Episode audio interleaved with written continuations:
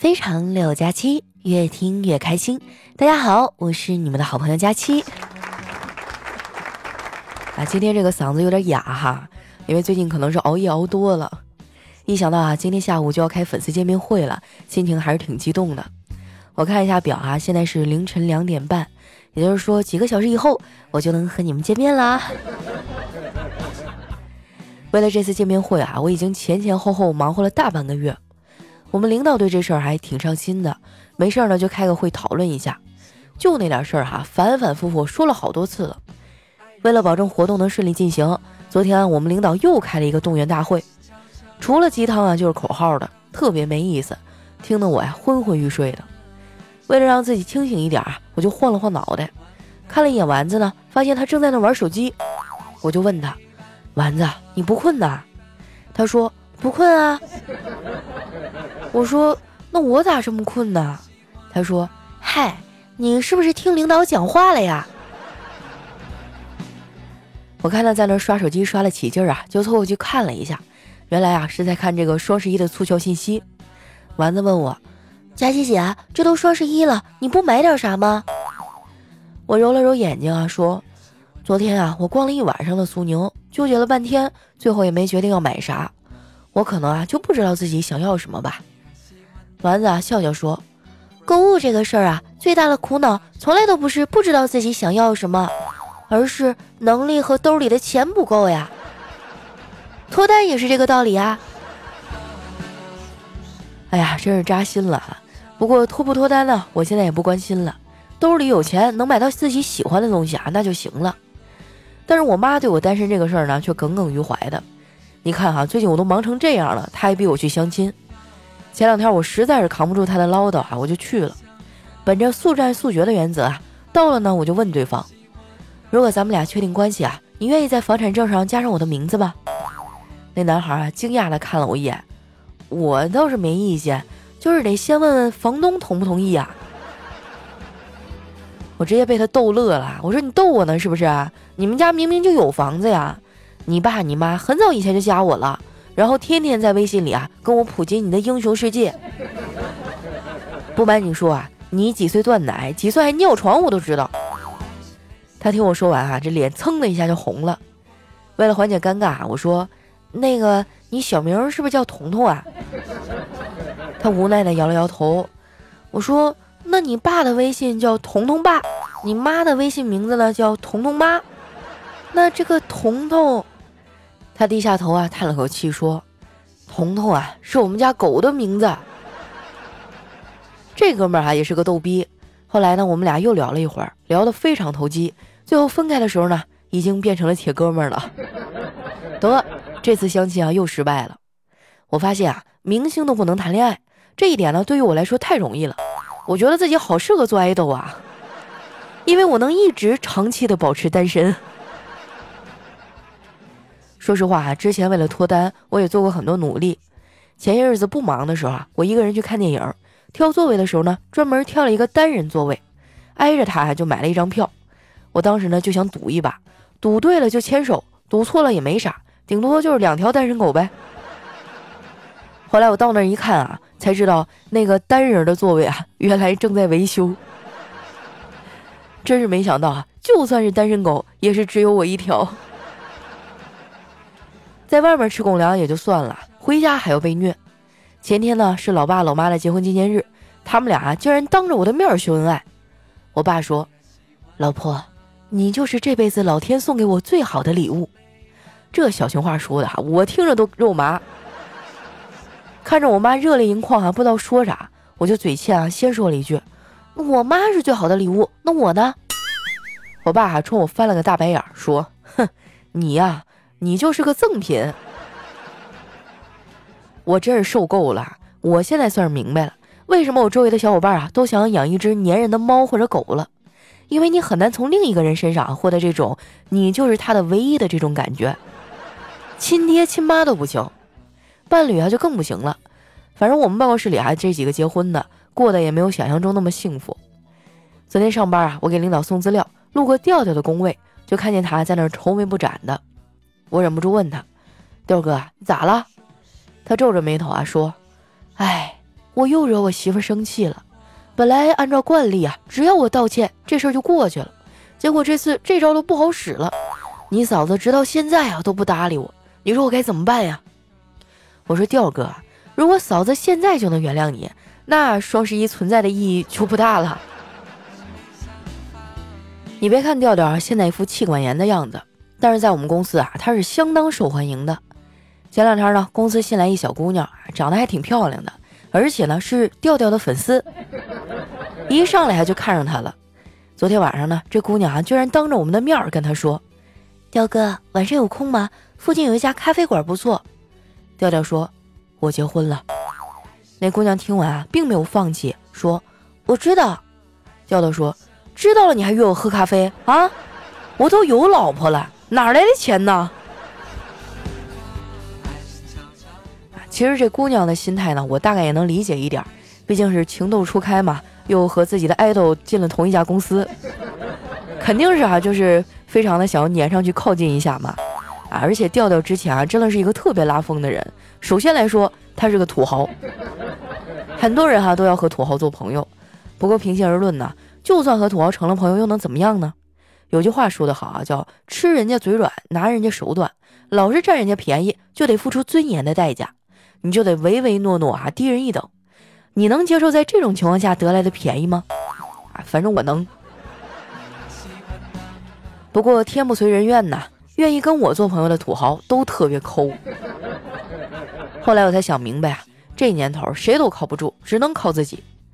每次我说这话的时候呢，都有朋友跟我说：“得了吧，靠自己，我就是靠自己啊，才混成现在这副德行的。”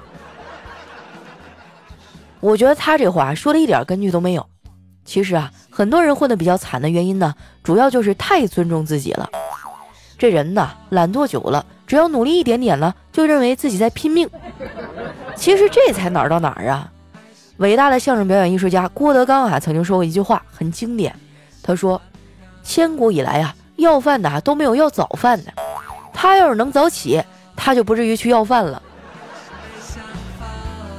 我觉得郭大爷说的对哈，话糙理不糙嘛。你们别看我平时吊儿郎当的，但是我一直都在努力啊！我这辈子啊，最大的希望就是在我二十多岁的生命里啊，能做一件到八十岁回想起来都会微笑的事儿。我觉得这件事啊，没准就是这次的粉丝见面会了。不得不说啊，这次大家真的太热情了，我的微信啊都快炸了，粉丝群呢拉了两个群都满了，没办法，我就只能又拉了第三个。今天下午两点哈就要粉丝见面会了，还有没加群的小伙伴吗？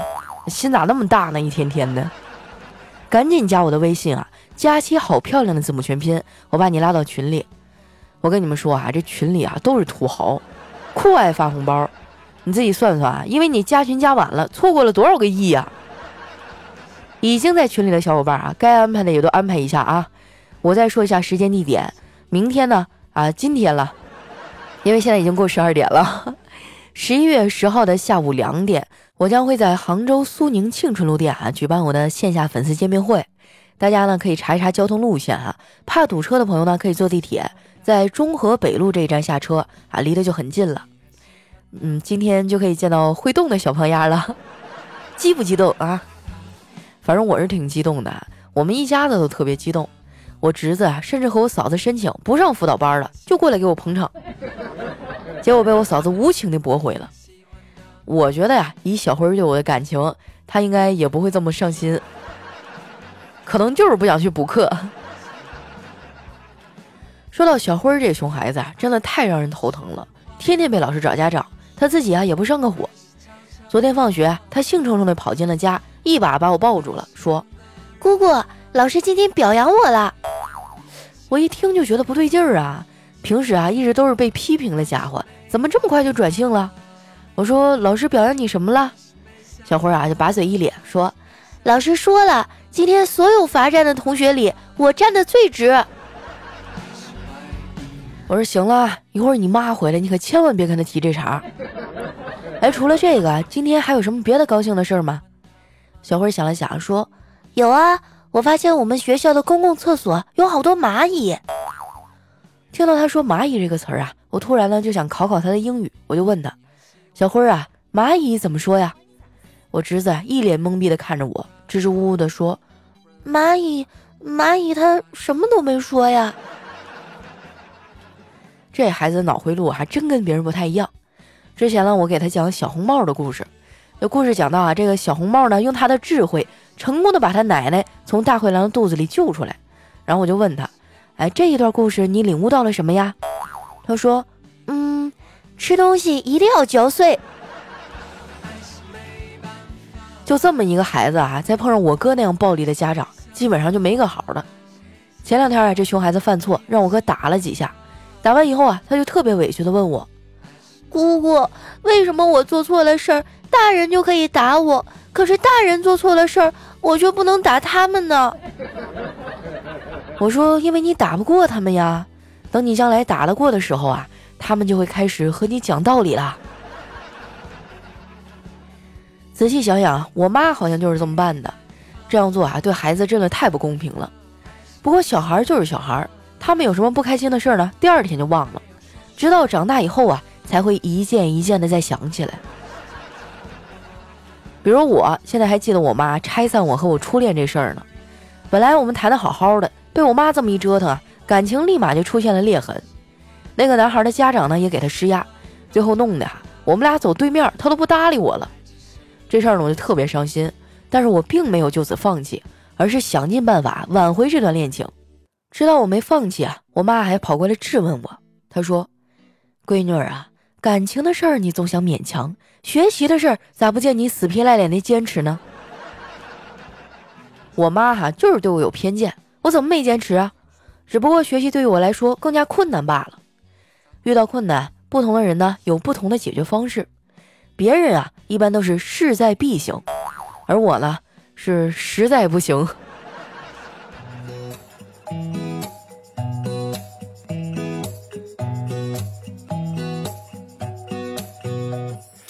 天白昼，明治的红豆。一段音乐，欢迎回来，这里是喜马拉雅出品的《非常六加七》。哎，我觉得能坚持听到这儿的哈，都是真爱了。啊，今天我这大鼻涕拉瞎的，你们还能听到这儿？来冒个泡，举个手，让我看一下好不好？啊，这几天生病啊，就每天特别多愁善感，尤其是到后半夜。有的时候渴醒了，就会坐在窗前静静的发一会儿呆，然后就想，哎呀，你说我这感个冒就让我足以把所有的工作都耽误了，都停掉了。如果将来有一天我的嗓子坏掉了怎么办呀？我是不是就要失去你们了呀？然后光是沉浸在我的想象当中啊，我都快要哭出来了。果然是生病的女人最脆弱啊！也提醒大家，最近换季啊，特别容易感冒。出门的时候一定要多穿点儿，然后平时呢多出去走动走动啊，少熬夜啊，增强免疫力。要不然啊，你看到我没？我就是你的下场。接下来时间啊，看一下我们上期的留言。首先这位呢叫佳期的腿比我的腰粗，他说：“大家好，欢迎来到非常六加七。今天呢，我给大家学一个佳期笑，呃呵呃呵呵。”说真的啊，就他们都说我笑声很魔性，但是我觉得还行啊。就是有很多自己觉得很正常，但是别人觉得匪夷所思的事儿。还有我的脚，我一直都觉得我的脚长得很正常，直到有一年夏天，我在微博上泼出一张照片，我才发现，哎，为什么别人的脚都那么瘦？为什么我的每个脚趾头都像冰糖葫芦一样？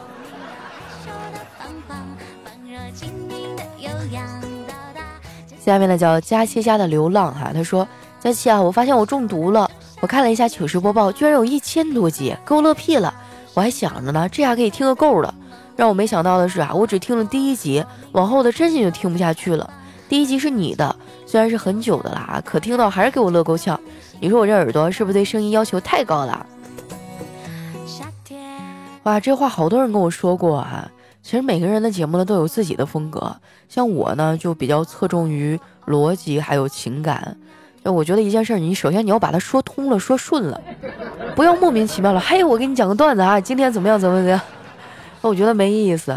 它有一定的逻辑在里面，还有就是情感。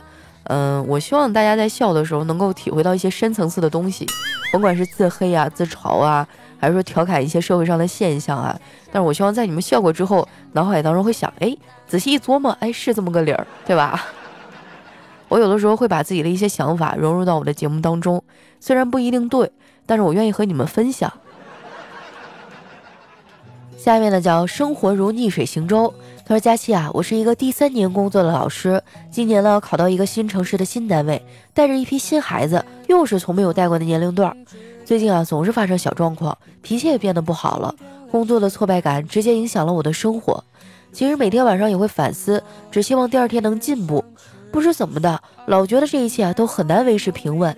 另外啊，今天和同事聊天，他说他的朋友啊怀孕被学生推了一下，孩子流掉了。然而啊，老师就好像活该一样。”听完我触动很大，甚至都不想做这一行了。佳琪啊，我可能有点主观，你能不能客观的帮我分析一下呀？或者给我灌点毒鸡汤，让我感受一下你的关心啊！哇，我觉得你已经很厉害了。你看哈，我们家就俩熊孩子，都把我折磨的死去活来的。尤其是每次给他们这个辅导作业的时候，我的速效救心丸都得备上。你一个人带着一个班的孩子啊，那真的太不容易了。我觉得你脾气已经够好的了，这活我可干不了啊！这也显示着你还是受过相关的教育，还非常专业。嗯，至于你说这个被孩子推倒怀孕啊、流产的这个事儿呢，这应该是一个极少极少的个例，确实也会影响人的心情哈。但是我建议你跳出这个圈子啊，你好好去审视一下自己内心是不是真的是喜欢教师这个行业，因为教师这个职业呢，在社会上是很受尊重的。你想一想啊，自己将来老了退休了，桃李满天下啊，那个谁谁谁谁谁一提起来，我学生啊，那种成就感哈是其他的职业所达不到的。当然哈，也分人。如果说你就是确实不喜欢这一行啊，你也觉得自己的这个情绪啊或者是精力呢没有办法去把这件事做好，那你也可以考虑转行。一切呢全跟着你自己的内心走。我真的，我觉得老师特别不容易，因为我妈就是老师。但是相比之下，我觉得老师家的孩子更不容易。不管走到哪儿，都有一群人看着，而且莫名其妙的被赋予了很多的压力和期望。就是你，哎，你妈是老师，你怎么能这事儿不及格呢？是吧？哎，你妈是老师，你怎么这这？我的天啊！我当时真想，妈，你直接把我塞回肚子里吧。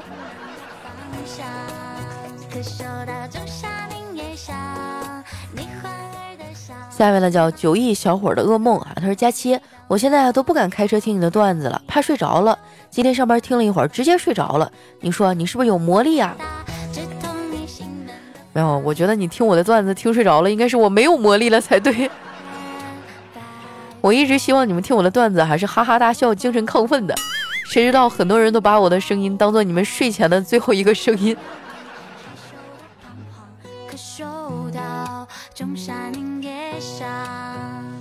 下面呢叫冰天雪地哈，他说有时候你把什么放下了，不是因为突然就舍得了，而是因为期限到了，韧性够了，成熟多了，也就知道啊这一页该翻过去了。是啊，我觉得这两年成熟了不少，就曾经很多觉得自己特别耿耿于怀的事儿，现在看起来嗨屁大点事儿，不值一提。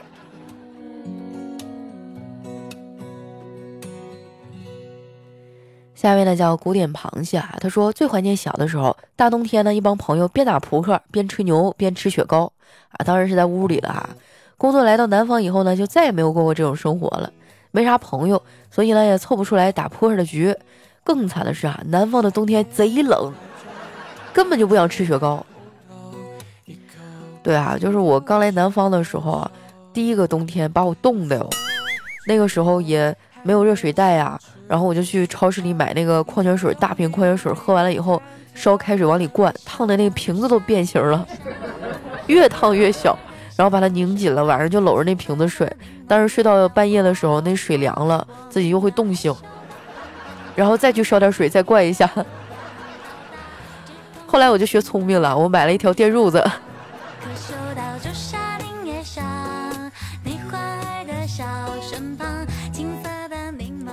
下面呢叫为佳期注册的，他说佳期啊，我从还没结婚就听你，现在我的孩子已经两岁半了，最近的生活比较压抑，每天唯一开心的就是早上听你的非常六加七，晚上追你的小妖不上天了。我好想从这种压抑的状态中走出来，可是我觉得我做不到，太难过了。做一个大人好难呀。说实话，我也有同样的感觉。我最近生活也特别的压抑，而且特别特别特别的累。哎，但是我觉得坚持一下总会过去的。比如说觉得抑郁了，出去找小姐妹喝喝茶呀，逛逛街呀，是吧？找找个人爱好呀，呃，去发展点什么别的兴趣啊。人吧就是这样子啊，你别看我表面上嬉皮笑脸、嘻嘻哈哈的，其实心里也有很多苦闷的事儿。但是平时可以多和朋友去分享一些快乐呀，让我们交换彼此的快乐，就拥有了两份快乐。哎，其实我觉得说这些都是废话。这个世界上根本就没有感同身受这个词儿，只能靠自己慢慢调节了。加油！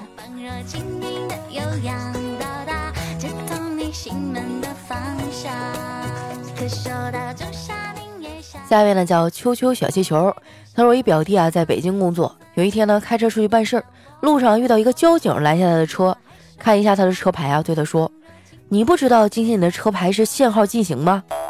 表弟这暴脾气啊，当时就冲他吼道。我是昨天开出来的，一直在路上堵到现在。啊，这事儿我是相信的哈，真的是领教了北京的这个交通状况了。因为我们有时候出差呢，打车是可以报销的，我通常也会偷偷懒哈。但是北京是唯一一个哈让我主动放弃打车这项特权的城市，真的太你妈堵了，受不了啊！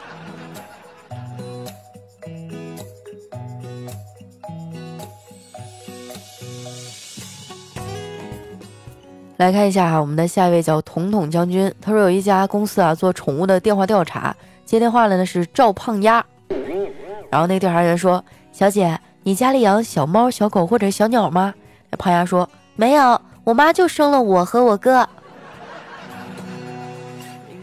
这个段子完全莫名其妙啊，但是因为当中带了我的名字，所以我读了。我希望你们以后不要在段子里 Q 我哈。段子一般都是黑人，我又不希望被你们提到。